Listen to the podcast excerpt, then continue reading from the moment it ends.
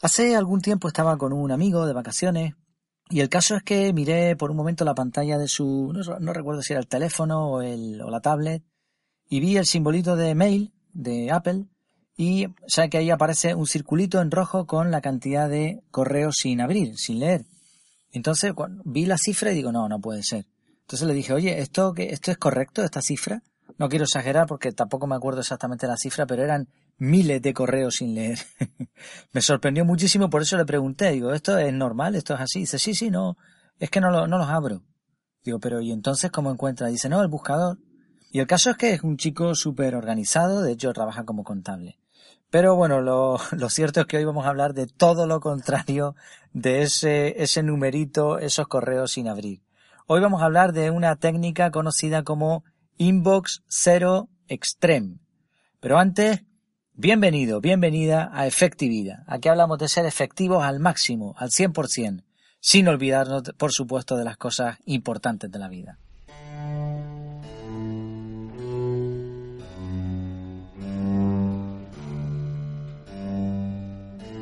Bueno, pues ¿qué es esto del Inbox Zero Extreme? No es un deporte extremo, no se trata de tirarse de ningún sitio ni ninguna cosa de estas nuevas que se inventan, no. Nada, eso es un sistema de organización personal, de gestión del tiempo, como lo queramos llamar. Es una cuestión de orden. La idea, básicamente, es que tenemos un montón de bandejas de entrada, una bandeja de entrada donde se van llenando de cosas que nos van entrando diariamente. Y ahora cada cosa que no abramos, que no leamos, es un estrés para nuestro cerebro. Soluciona esto, solución para no tener tantas cosas ahí pendientes lastrándonos. Inbox Zero Extreme. Lo explicamos, son tres palabras. Inbox es bandeja de entrada, frecuentemente se aplica al correo electrónico, pero bueno, eh, hay un montón de bandejas de entrada realmente. Por ejemplo, si conoces el sistema de organización GTD, sabrás que las bandejas de entrada son todo aquello por donde te entran cosas.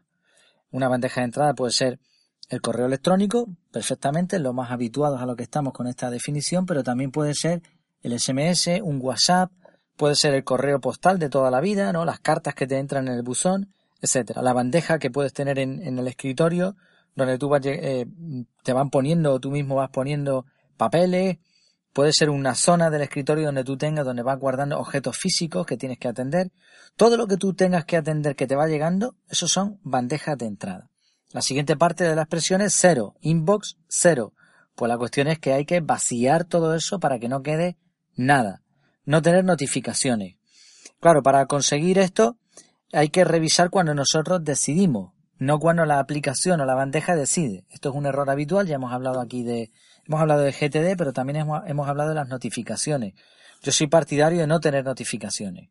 ¿Por qué? Porque cuando tú ves ahí el correo y te, te dice, ha llegado un nuevo correo, te sientes impulsado a abrirlo.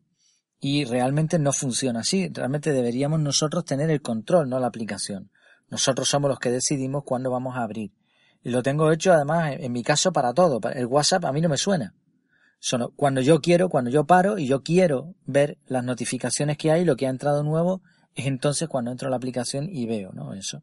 Entonces las notificaciones deberíamos evitarla porque si no entonces inbox cero no va a suceder nunca absolutamente.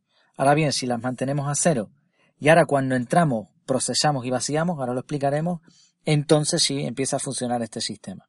Esto de procesar viene un poco heredado de el sistema GTD y cosas así, otro sistema de organización parecido. La idea es, tú coges, vamos a poner por ejemplo el correo electrónico. Eh, tú coges ahora todo lo que te ha entrado y lo procesas ¿Qué es esto? ¿Qué tengo que hacer con esto? Realmente, cuando entras en el correo electrónico, por ejemplo, te vas a encontrar muchos correos que no sirven absolutamente para nada. Entonces, lo suyo sería todos estos correos de promoción, de publicidad, darte de baja de todo eso para evitar, en lo, en lo que se pueda, por lo menos, que te esté llegando tanta porquería. También hay gente que utiliza reglas de correo y ahora automáticamente el correo decide que eso es spam y lo manda a una, una carpeta donde tú ya ni lo ves ahí se queda y con el tiempo se borra automáticamente, ¿no? Eso sería la regla ideal. Bueno, supongamos que el correo es algo que hay que hacer algo con eso que es útil realmente. Puedes archivarlo, desaparece de la bandeja de entrada, puedes ahora crearte una tarea, puedes sencillamente responderlo, puedes hacer lo que sea con ese correo y borrarlo definitivamente. A esto es lo que nos referimos con inbox cero. Y extreme, pues extremo, extremo por dos cosas, porque vamos a intentar dejarlo a cero siempre que no sea posible, es decir, cada vez que entremos en una bandeja de entrada, sea el correo u otra, vamos a intentar vaciarla. Y extreme porque es en todo. Y es que la bandeja de entrada son muchas cosas más, aparte del mail, como decíamos, puede ser un SMS, puede ser las llamadas de teléfono, puede ser WhatsApp, puede ser la carpeta de downloads del móvil, de la tablet o, del ordenador, también es una bandeja de entrada. Entonces, extreme se refiere a esto, ¿no? A extremo. Vamos a explicar un poco más de lleno en qué consiste esta técnica, centrándonos ahora en un correo electrónico, un SMS, por ejemplo, eh, etcétera, ¿no?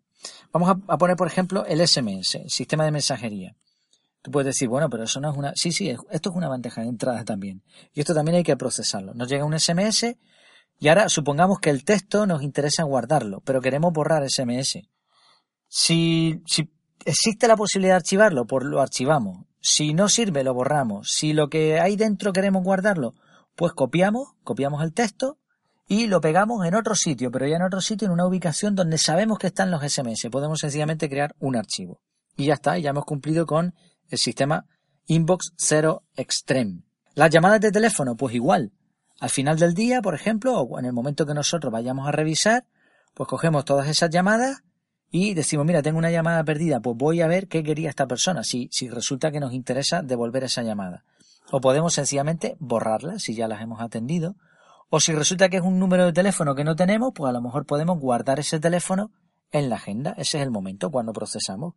Y dejamos la, lista, la lista de llamadas a cero. Ya hemos cumplido también con el inbox cero extreme. Y el WhatsApp. El WhatsApp, Telegram, todo este tipo de mensajería instantánea que va vía Internet. ¿Cómo lo hacemos? Porque aquí igual alguien dice, bueno, pero ¿cómo vamos a tener? Primero, esto hay que reconocer que es una bandeja de entrada, nos van llegando mensajes conversaciones, ¿no?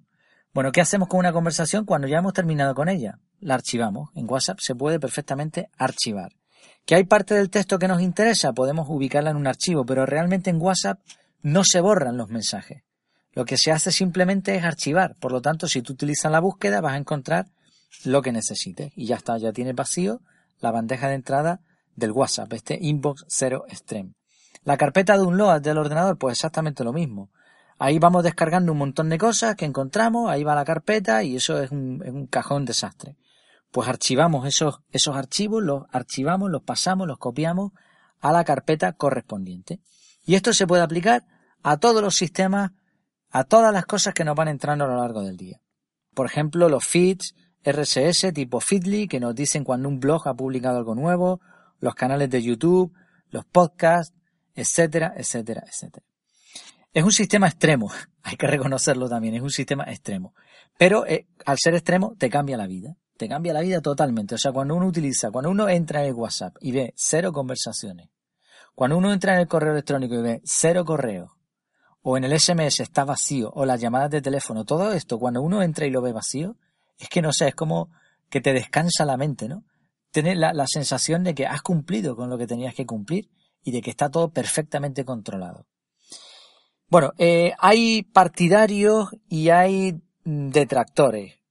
Hay un artículo, por ejemplo, de Berto Pena, que es un, máquina en organización personal, y él decía, él está en contra de este sistema.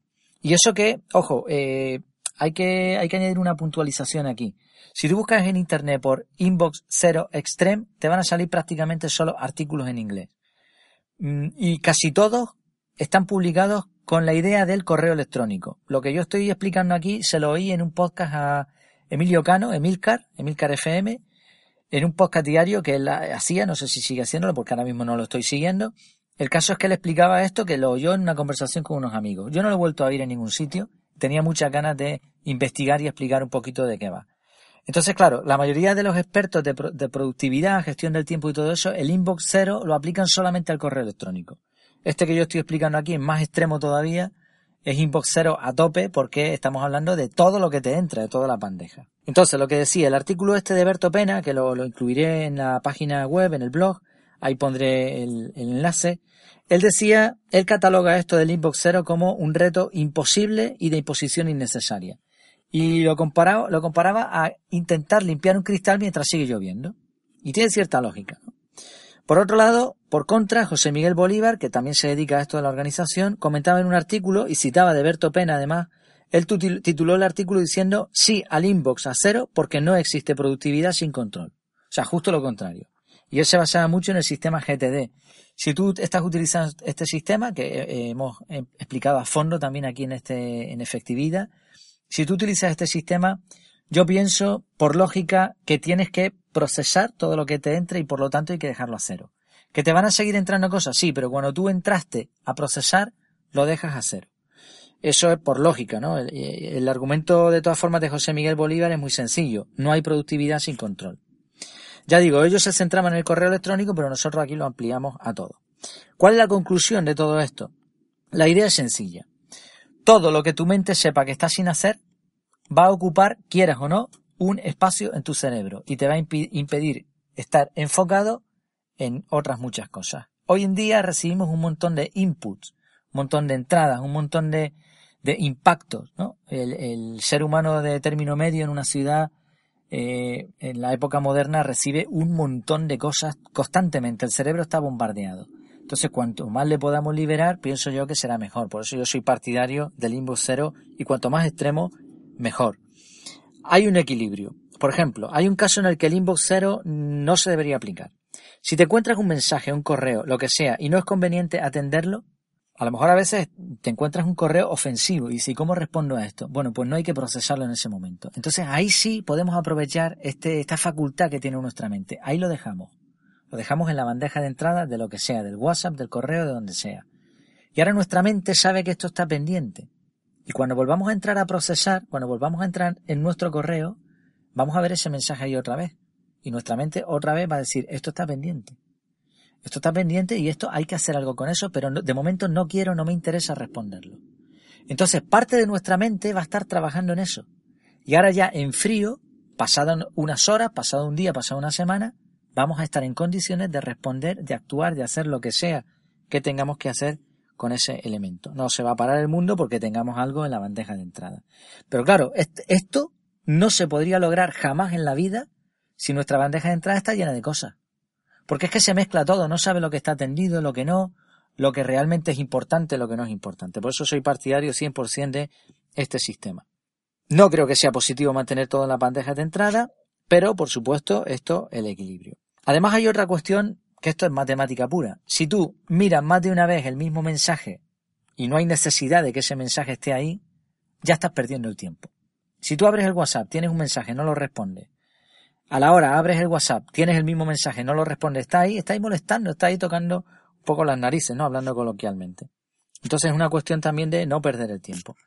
Como en casi todas las cosas en la vida, en el equilibrio está la clave y también en la experiencia, ¿no? Todo esto es probar. Yo lo llevo probando bastante tiempo, no, no podría decir ahora mismo cuánto, pero creo que más de un año ya llevo con este sistema y me va muy bien. A mí me ha cambiado la vida. O sea, la sensación de control absoluto sobre todo lo que me va entrando y eso que a veces me entran muchísimos correos o muchísimas cosas en las diferentes bandejas, pero es una sensación de decir, bueno, sé lo que tengo que hacer, sé lo que no tengo que hacer y está todo archivado para cuando lo necesite.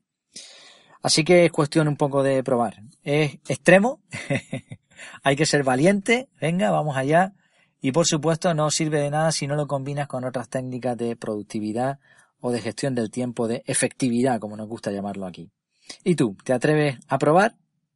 Hasta aquí ha sido todo. Muchas gracias por escuchar este contenido, por también verlo en la web. Ahí ya sabes que en efectividad.es eh, ampliamos todo esto, eh, lo actualizamos también, le añadimos fotografías, infografías, algún vídeo si es aplicativo, etcétera, y también tienes el sistema de comentarios. Eh, ya nos dirás qué te parece mediante el like, mediante los comentarios, mediante un correo, si quieres, si tienes alguna duda, si quieres que se hable en un capítulo futuro sobre algún tema que te interesa, pues adelante, no lo dudes. Y hasta que nos volvamos a ver, que lo pases muy bien.